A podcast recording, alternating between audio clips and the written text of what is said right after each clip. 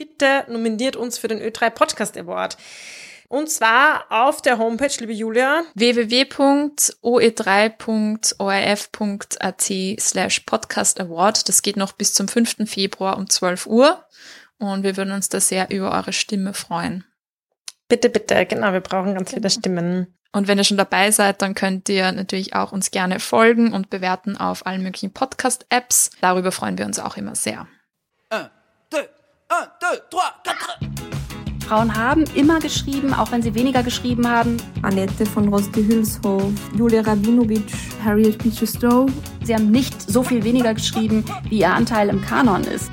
Renate Welsch, Käthe Rechers und natürlich Christine Nöstlinger. Wen könnte man jetzt einfach mal ersetzen mit Autorinnen? Isabel Allende, Tukonda Belli, François Sagan. Das ist eine ketzerische Frage vielleicht, weil mir Goethe und Schiller wirklich bei den Ohren raushängt. Liebe Sophia, das wird heute eine besondere Folge, wie viele unserer Folgen ganz besonders sind. Natürlich. Aber das hier ist ein London-Special. Ein London-Special. Wir melden uns nämlich vom entfernten London, wo ich auf Besuch bin und die Julia ja. besuche. Und es ist so schön. Wir sitzen hier in einem kleinen Studio. Ihr wisst alle, London und Wohnungen ist ein schwieriges Unterfangen. Ja. Aber ich finde, du hast dir einen sehr schönen Ort gesucht. Und ja, wir sitzen so eigentlich so halb am Boden bei deinem kleinen Couchtisch und ähm, haben uns gedacht, wenn ich dich schon mal in London besuche, dann müssen wir zumindest eine Folge hier auch aufnehmen.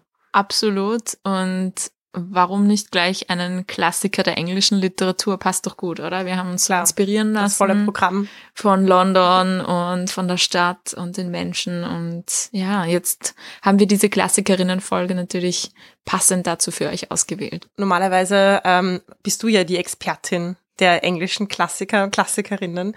Und ähm, ich komme ja sozusagen dich in London besuchen und ich komme jetzt auch dich in deine Expertise besuchen. Ah, ja, sehr Weil äh, ich habe mich diesem Buch angenommen, ich habe mich, ähm, ich habe es sehr geschätzt, ich habe es manchmal ein bisschen verflucht, aber es ist wirklich ein spannendes Buch und wenn wir über Klassikerinnen reden, dann darf es auf keinen Fall fehlen.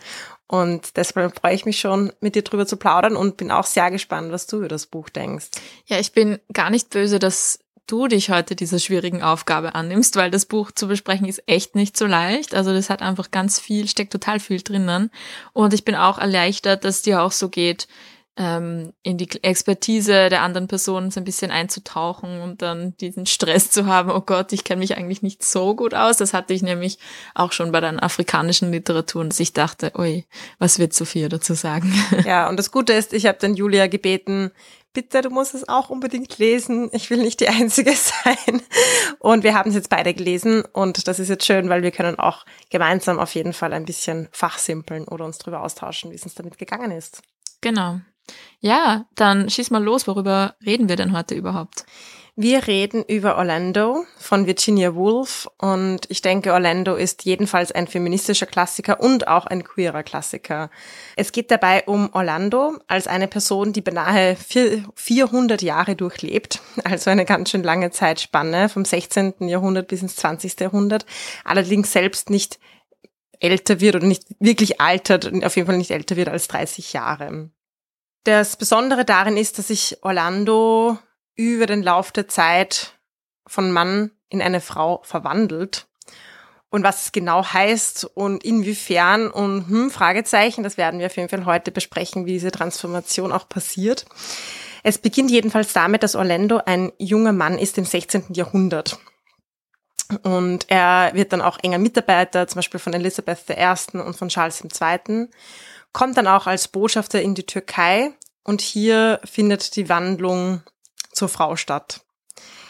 Über diese Wandlung, wie es gesagt, werden wir später noch ein bisschen genauer reden. Er wacht jedenfalls eines Morgens auf nach einem sehr, sehr langen und tiefen Schlaf und findet sich plötzlich in dem Körper einer Frau wieder. Das ist natürlich irgendwie überraschend für Orlando, aber jetzt auch nicht so überraschend, wie man meinen könnte. Es ändert sich sein ganzes Leben und das ist auch so ein bisschen, was sich durch das Buch durchzieht. Gut, das Geschlecht hat sich geändert, aber was heißt das jetzt eigentlich? Es passiert dann ein, ein politischer Umsturz. Nachdem Orlando ja Botschafter war, flüchtete sie sich nun weit weg von der Stadt, wo sie auch dann als Frau bei einer nomadischen Gruppe lebt. Und irgendwann merkt sie, okay, sie muss hier weg und reist zurück nach England. Und dort hat sie auch so verschiedene Phasen, lebt irgendwie als belesene Lady im England des 18., 19. Jahrhunderts. Und der Roman erstreckt sich bis in Virginia Woolfs jetzt seit Anfang des 20. Jahrhunderts, wo es dann bereits Autos und Flugzeuge gibt und wo Orlando auch Schriftstellerin ist. Mehr oder weniger erfolgreich, muss man sagen. Spannend ist einfach, dass Orlando in dieser ganzen Zeit einen recht hohen Rang hat, also auch sich so in diesen aristokratischen Kreisen bewegt aber trotzdem immer ein bisschen Outsider bzw. Outsiderin ist. Und die Geschichte und das Leben Orlandos ist sehr stark verwebt, auch mit dieser Geschichte Englands. Also wir bekommen natürlich mit, wie sich dieser Kontext und diese Lebensrealität verändert, aber auch, nachdem Orlando so einen hohen Status hat, ich habe schon erwähnt, mit Königen, Königinnen von England irgendwie sehr eng zu tun hat, dann eben Botschafter ist, wieder zurückkommt, dieses Leben in hohen Kreisen erlebt, aber auch immer mit ähm, Größen der, der Literatur und der Kunst zu tun hat und auf diese Persönlichkeiten trifft und so ist es eben ja sehr eng verwoben. Und ja, und viele der Episoden von Orlando's Life oder einfach seine Figuren, seine Person gehen tatsächlich auch auf eine echte Person zurück, für die Virginia Woolf, die Autorin, sehr viel Bewunderung hatte. Ja, ich würde sagen, sehr, sehr viel Bewunderung, weil so ein Roman einer Person zu widmen oder sich von einer Person so inspirieren zu lassen, das ist schon, das zeigt schon eine große, große Zuneigung. Ja, gerade wo ja die Person Orlandos so im Zentrum steht von diesem. Genau. Ja, vielleicht komme ich gleich auf, auf diese Person zu Bitte, sprechen. du hast sie jetzt so schon Jetzt habe ich sie angeteasert und ähm, ihr seid sich sehr neugierig. Und zwar ist das Vita Sackville West. Ich fand total spannend, über sie ein bisschen zu lesen, weil sie auch für mich total, sie hat mich auch gleich in den Bann gezogen als eine ja, einfach faszinierende Figur, die man jetzt einfach wahrscheinlich auch nicht so alltäglich treffen würde. Sie selbst war eine aristokratische Frau und Erbin hatte also auch recht viel Geld und hatte auf jeden Fall sehr viel Faszination auf Wolf ausgelöst. So hat zum Beispiel Vita sehr offen ihre Zuneigung zu Frauen ausgelebt. Und Vita Sackville West hat auch Cross getresst. Das heißt, sie hat sich auch manchmal Männerkleidung angezogen und war generell eine sehr extravagante Person. Und sie hat auch äh, auf jeden Fall Zuneigung zu, Virginia Woolf gespürt und hat ihr das auch gesagt und äh, das war auf jeden Fall gegenseitig. Also wir können auch als, aus Briefen von Virginia Woolf herauslesen, dass sie sehr viel auch romantische Zuneigung ähm, zu Vita Sackville West gespürt hat. Jedenfalls war Vita Sackville West eine sehr abenteuerlustige Frau. Ich habe zum Beispiel auch gelesen, nach fünf Ehejahren ist sie mal mit einer Geliebten nach Paris durchgebrannt und so weiter. Und ich denke, Wolf hat da auch einfach schon auch viele Gegensätze zwischen ihnen beiden gespürt. Ja, also Virginia Woolf als eine Person, die eben auch Zuneigung zu Frauen gespürt hat, aber das ist auf eine andere Art und Weise jedenfalls äh, ausgelebt hat. Und Virginia Woolf sagte auf jeden Fall, sie wollte Vita in Orlando fantastisch und wahrheitsgetreu darstellen. Also ich habe euch ja erzählt von diesen, von diesen 400 Jahren, die sie durchlebten, so dass natürlich ganz viel so Fantastisches dabei und auch wie das Buch geschrieben ist. Es ist, ja, hat viel so sehr fantastische Elemente, aber ich denke, was, was sie wollte, ist eben diesen Spirit auch von Vita Sackville West rüberzubringen. Ja, generell fand ich es spannend, durch, durch dieses Buch dann auch ein bisschen eben mehr über Virginia Woolf zu lesen und über diese Zeit, in der sie gelebt hat. Virginia Woolf wurde ja 1882 geboren. Und durch ihre Kontakte mit anderen Künstler, KünstlerInnen, durch ihren Ehemann, aber eben auch durch Personen wie Vita Sackville West, und hat sie, glaube ich, auch sehr viel, hat sie sich sehr viel in diesen Kreisen bewegt, wo Sexualität sehr offen und ohne Tabus gelebt wurde. Da gibt es zum Beispiel die Bloomsbury Group. Das ist eine Gruppe eben an schreibenden KünstlerInnen, die sehr, sich sehr viel damit beschäftigt haben, auch in Selbstexperimenten. Da gab es offene Ehen, da gab es Affären, da gibt es Sex mit mehreren Personen, queere Sexualität. Und ich denke, das kommt ja auch raus. Und wenn man Virginia Woolf nicht kennt, würde man sich denken, eben, ja, weiß ich nicht, verstaubte englische Klassikerin oder so. Aber ihr Leben zeugt jedenfalls vom Gegenteil. Ja, und ihr Leben war sicher aber auch nicht leicht. Also es war jetzt sicher nicht diese Leichtigkeit, vielleicht die ihr jetzt herausgehört habt, es war jetzt sicher nicht das, was sich ähm, unbedingt durch Virginia Woolfs Leben durchgezogen hat. Es ist nämlich auch durchaus tragisch. Ihre Mutter ist gestorben, als Virginia erst 13 Jahre alt war und ihre Schwester dann zwei Jahre später. Und auch die psychischen Folgen davon durch diese sehr frühen Todesfälle in ihrem Leben haben sie jedenfalls ein Leben lang begleitet. Wenige Jahre später, da war Virginia, glaube ich, so Anfang 20, starb auch ihr Vater. und später auch noch ihr Bruder an Typhus damals. Also das ist schon sehr tragisch, dass sie dann so vier so sehr enge Bezugspersonen verloren hat. Gerade ihre Eltern waren auch sehr bedeutend für sie in ihrer Entwicklung, auch in ihrer literarischen Entwicklung. Später ist sie mit ihrer Schwester, die dann eben noch gelebt hat, zu dieser Gruppe an Künstlerinnen gestoßen, die ich schon erwähnt habe. Bloomsbury Group. Und in dieser Gruppe traf sie dann auch ihren Ehemann Leonardo Wolf. Mit ihm gründet sie auch einen Verlag, die Hoggart Press, was ich auch spannend fand. Das heißt, sie hat auch selbst publiziert, unter anderem die Werke von Freud in englischer Übersetzung. Auch ein interessantes Detail. Und 1941 ertrank sie sich selbst. Also sie hatte auch immer wieder Episoden von psychischen Erkrankungen, die sich eben seit ihrer Jugend eigentlich durchgezogen haben. Hm, wie alt war sie, als sie starb? Also knapp unter 60. Hm. Ja, ein sehr volles, aber eben auch sehr tragisches Leben mit ganz vielen Schicksalsschlägen. Und auch spannend, welches Werk sie hinterlassen hat. Eben, wie gesagt, Orlando ist ja eins von nur ganz vielen. Also, wenn man jetzt an Mrs. Dalloway denkt oder To the Lighthouse und all diese Bücher sind Klassiker und sind auch, waren auch total innovativ in der Zeit. Ich finde auch, was sehr schön rauskommt in Orlando, und auch in den anderen Büchern ist, wie sie die Realität dehnt und ausweitet und wie sie damit spielt, also auch mit der Zeit zum Beispiel. Sie findet da immer so ganz poetische, schöne Beschreibungen für Konzepte, die uns irgendwie recht klar und, und konkret wirken, aber sie zeigt uns, dass das alles Konstrukte sind. Ja, also die Zeit dehnt sie immer total aus. Eben in Orlando auch 400 Jahre zu durchleben ohne Probleme ist, ist, ist durchaus möglich für Virginia ja, Woolf. Das, das finde ich sehr schön. Mhm. Und Orlando ist ja auch angelegt als eine Biografie und diese Stimme der Biografin kommt ja immer durch. Das heißt, sie, weil du gesagt hast, es ist konstruiert und was sich so ausdehnt. Und das macht es auch irgendwie witzig, weil es kommt eben diese Biografinnen-Stimme durch und sagt, ja, aber diese Szenen, diese Autofahrt, die können wir eigentlich nicht wissen, weil es ist nicht überliefert und das überspringen wir jetzt. Also man wird auch immer so ein bisschen weggeholt von dieser ganz persönlichen Perspektive und bekommt eben dann diese, auch ich, ich hatte das Gefühl, sie macht sich fast so ein bisschen lustig darüber, über diese ernsthaften Biografen, die ja eben sehr oft diese Geschichte der wichtigen Männer biografiert haben. Das war, äh, ja, total interessant. Sie hatte eben sehr großes Interesse an Geschichte, unter anderem auch durch ihren Vater und hat sich dann auch schon sehr bald eigentlich als Jugendliche für die Geschichte und Biografien von Frauen in ihrer Zeit interessiert, weil sie eben auch bemerkte, okay, in der Geschichte kommen hauptsächlich Erzählungen von Männern vor. Und sie hat dann schnell mal so die, den Blick auch auf das Verborgene gerichtet, zum Beispiel eben auf die Familie, das war, was eben damals irgendwie in Biografien sowieso nicht vorkam. Aber auch visioniert darüber, wie Geschichte denn anders sein kann, indem wir eben einen anderen Blick darauf werfen. Mm, ja. Und dann hat mich auch einfach fasziniert, wie gut sie das konnte, so vergangene Jahrhunderte auferstehen zu lassen mhm. oder uns zumindest das Gefühl zu geben, dass wir tatsächlich dort sind. Also ich fand, das war so lebhaft und farbenfroh geschildert und war so in so vielen Details dargestellt, dass ich total geglaubt habe, dass sie eine Ahnung hat, wie das 16. Jahrhundert ausgeschaut hat. Ja, und sie greift dann eben auch eben so politisch wichtige Ereignisse auf oder so, versucht diese Stimmung von gewissen Jahrhunderten heraufzubringen. Oder dann auf einmal kommen eben so berühmte Persönlichkeiten vor.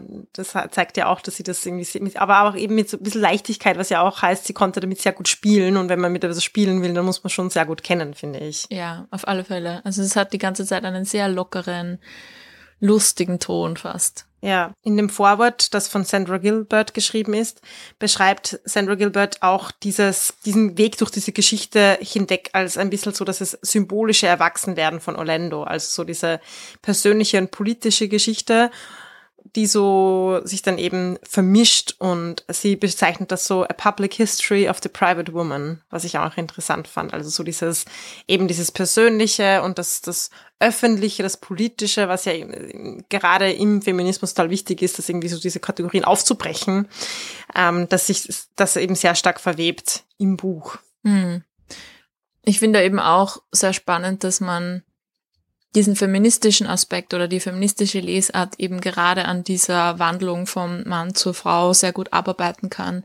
Also, dass Orlando zum Beispiel merkt, dass, okay, als Mann bin ich ständig in Hosen herumgelaufen, habe auch meine wunderschönen Beine immer gezeigt. Das wird ja auch immer sehr So beschrieben. lustig, ja. Also Orlando hat sehr schöne Beine, sowohl als Mann als auch als Frau und verführt damit die Geschlechter. Und als Mann, ja, hat er natürlich seine Beine zeigen können ohne Probleme in Strümpfen und so weiter. Und als Frau ist es aber sehr, sehr schwierig. Ja. Die Szene fand ich so- sehr lustig. Ja, da, genau, da gibt es diese wirklich lustige Ze- Szene, wo Orlando auf einem Schiff ist, eben als Frau, schön gekleidet mit einem sehr klassischen englischen Kleid und dann auf einmal entdeckt, welche Wirkung ihre Beine auf Männer haben kann. Und sie spielt dann ein bisschen damit und dann zeigt sie so ihren Knöchel oder ihr Kleid verrutscht und dann auf einmal ploppt so ein Matrose von seinem Mast herunter, weil er so abgelenkt ist von ihren Beinen. Und für sie ist er so, wow. So, meine Beine sind jetzt eigentlich nicht wirklich anders als vorher, aber sie haben eine total andere Wirkung. Einfach von dem, wer ich bin und wie ich auch gelesen werde von außen. Mhm. Und das ist eben so das Spannende, finde ich, dass, dass eben Orlando so dieselbe Person ist, aber eben ein anderes biologisches Geschlecht und dass dann eigentlich so die Arten der Persönlichkeit, wie sie sich entwickelt, dann erst so nach und nach so ein bisschen nachziehen und das eben ganz viel damit zu tun hat, wie die Außenwelt sie auch wahrnimmt oder auch vielleicht welche Aspekte von sich selbst sie da so hervorkehren möchte. Also wie gesagt, nach dieser Wandlung ist es so mal, okay, überraschend, ich stecke auf einmal in einem Frauenkörper und dann mh, macht sie eigentlich ihren Tag ganz normal weiter. Das ist irgendwie so total witzig.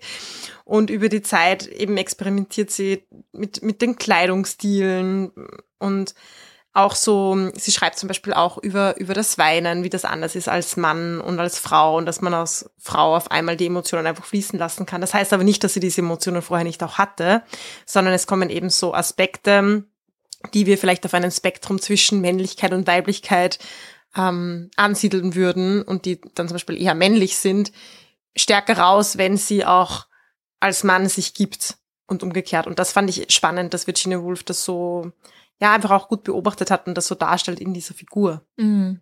Und dann gibt's ja auch viele andere Figuren, die eben auch eben vielleicht androgyn sind oder crossdressen, denen sie dann begegnet und in die sie sich auch verliebt. Also am Anfang gibt's ja so eine sehr dramatische Liebesbeziehung zu einer russischen Prinzessin, Sascha, wo man auch am Anfang nicht weiß, ist es ein Mann, ist es eine Frau, es ist sehr androgyn gekleidet, wunderschön und sie beschreibt sie auch immer so als als Fuchs irgendwie, als so arktischen Fuchs. Also ich fand das irgendwie sehr, ja, also ich, ich mochte das, dass Orlando eben auch sich in einer Welt bewegt, wo die Geschlechter einfach nicht so klar fixiert sind oder definiert sind, wo es einfach viel mehr Freiheit gibt, sich auch in, in den unterschiedlichen Kategorien zu bewegen, die auch zu mischen und ja, es hat einfach total Sinn gemacht für mich. Es Mhm. war, Und sie heiratete ja auch später, Orlando heiratet später, und zwar einen Seefahrer. Und das fand ich auch interessant, weil sie hatte eigentlich sehr viele Verehrer und im Endeffekt hat sie sich ihm ausgesucht, weil er auch nicht so dieser klare Mann ist, sondern auch sehr, ja, fluide in seiner Identität und gleichzeitig auch nicht viel da, also ja, ist abwesend. Und sie lieben sich aber sehr. Aber das funktioniert eben auch, weil sie beide sehr mit dem, beide sehr mit dem spielen können und eben auch viel Raum für sich selbst haben oder auch abseits voneinander. Zumindest habe ich das so interpretiert. Das ist jetzt meine Lesart. Aber ich glaube, da ist schon was dran. Auch lustig, dass du Seefahrer sagst, weil die Liebesbeziehung mit Sascha endet ja unter anderem oder hat ja eine ziemliche Krise, als Orlando glaubt, dass er Sascha mit einem Seefahrer entdeckt, also dass er sie erwischt und ist dann ganz am Boden zerstört, weil er glaubt, dass Sascha ihn betrogen hat. Und das finde ich so eine ganz witzige Parallele eigentlich. Ja, das stimmt. Die Seefahrer, die kommen öfters vor. Und auch das am Schiff sein eigentlich. Das genau, der Matrose, der vom ja. Mast fällt. Ja, genau. Vielleicht genau. haben die Seefahrer auch eine tiefere Bedeutung, die wir jetzt noch nicht so wahrgenommen werden. Aber das sind ja auch Menschen, die sich zwischen Ländern auf, ich sag mal, dem weiten Ozean bewegen, der eben nicht das eine, nicht das andere ist, sehr fluid. Fluide. Das ist jetzt on the Ja, go, eine on the tolle go. Interpretation der Seefahrer in Orlando. Vielleicht wisst ihr da mehr darüber, wenn ihr darüber schon was geschrieben habt, wenn jemand eine Seminararbeit über die Seefahrer in Orlando geschrieben hat, dann bitte schreibt uns. Gebt uns Bescheid. Ja, und zu diesen unterschiedlichen Phasen der Weiblichkeit, Männlichkeit und, und Kleidung, da schreibt sie zum Beispiel einmal im Buch, Clothes have, they say, more important offices than merely to keep us warm. They change our view of the world and the world's view of us. Und also übersetzt heißt das, Kleidung haben eben mehr Aufgaben, als nur uns, uns warm zu halten, sondern sie verändern auch die, die Sicht der Welt auf uns und unsere Sicht auf die Welt. Und das finde ich auch gut ausgedrückt. Es ist nämlich so diese Wechselbeziehung.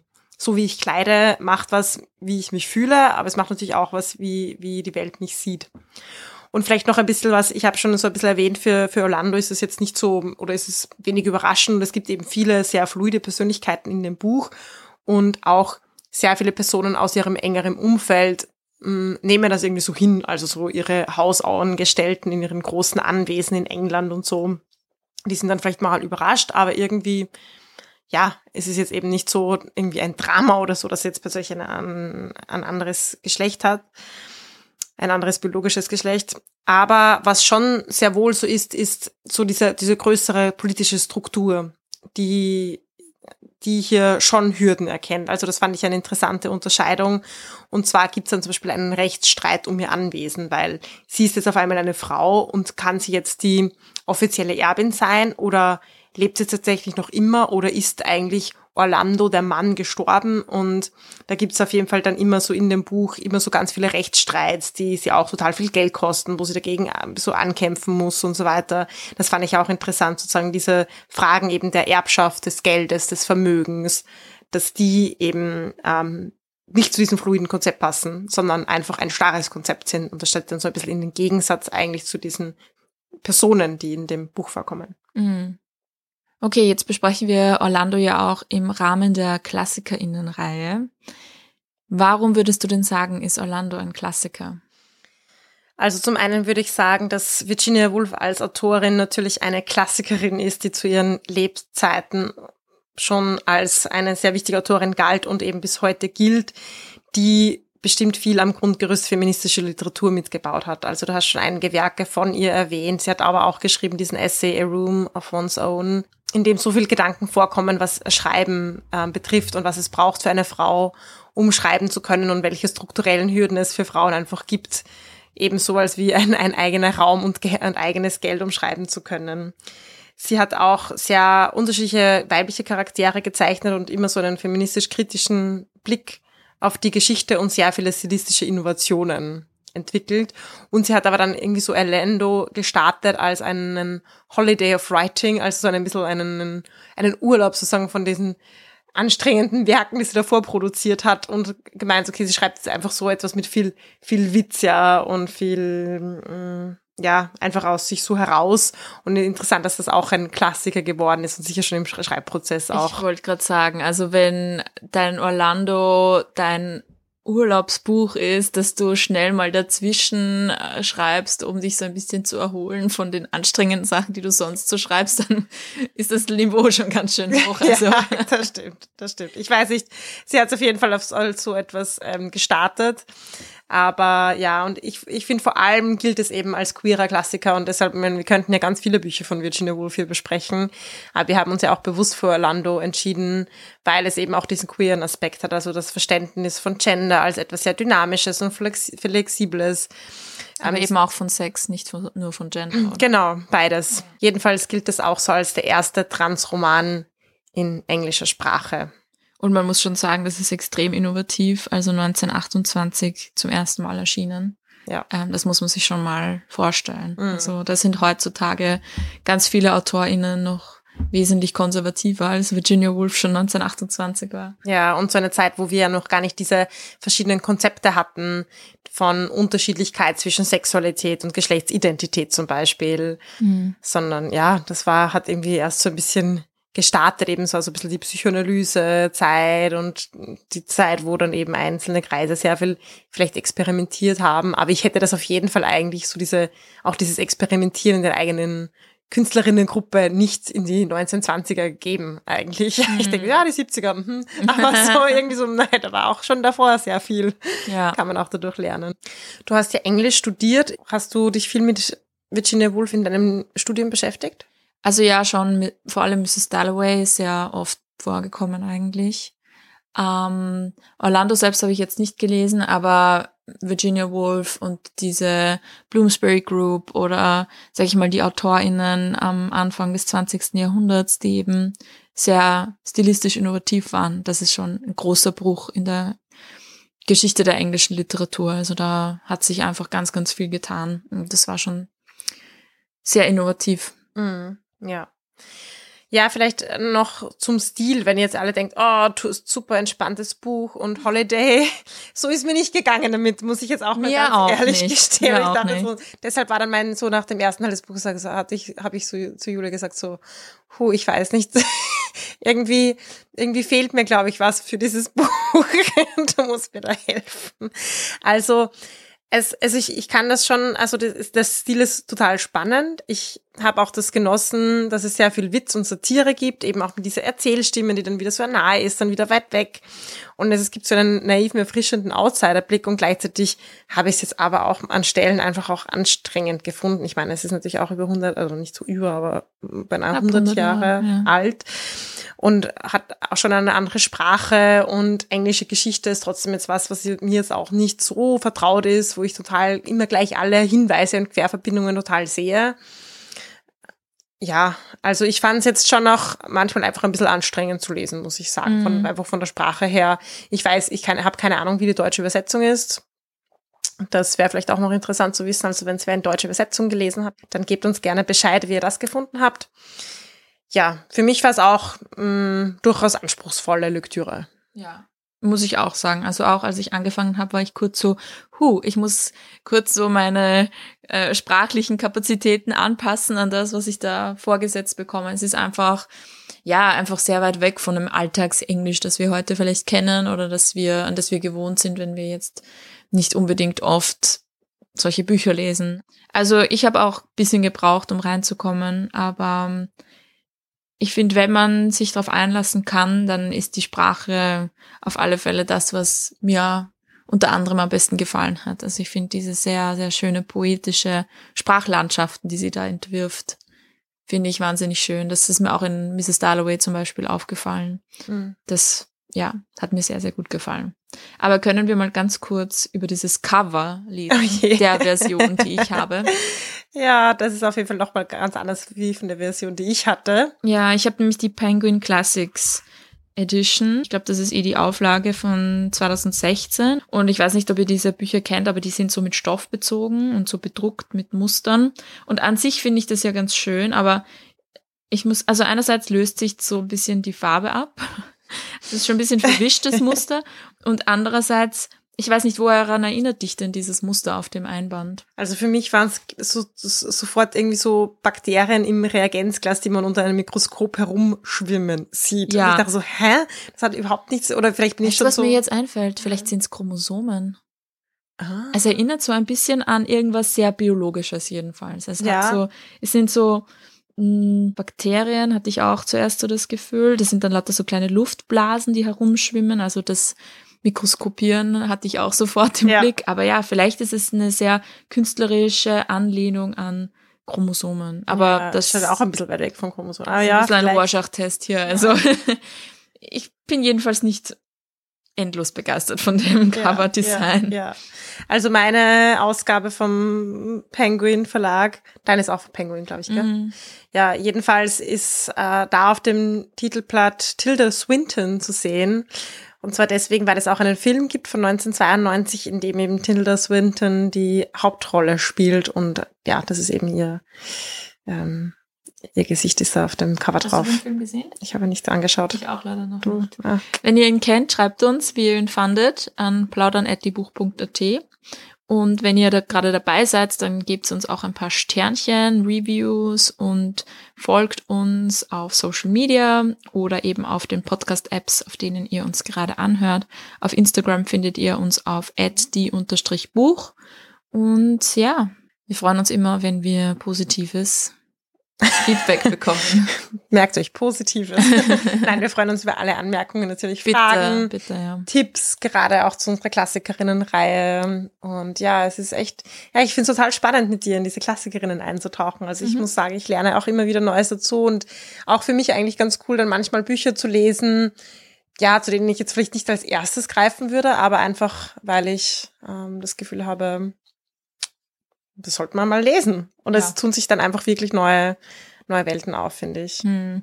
Jetzt müssen wir allerdings bald dann von den alten Engländerinnen wegkommen. Ja. Und das sage ich als Liebhaberin der alten Kann Engländerinnen. ich nur unterstützen. Aber wir hatten jetzt wirklich einfach schon ein paar. Also Ja. wir versprechen auch, dass unsere Klassikerinnen wieder diverser werden. Es ist allerdings so, dass wir gerade was in der Pipeline haben und uns da ein bisschen Mhm. drauf vorbereiten.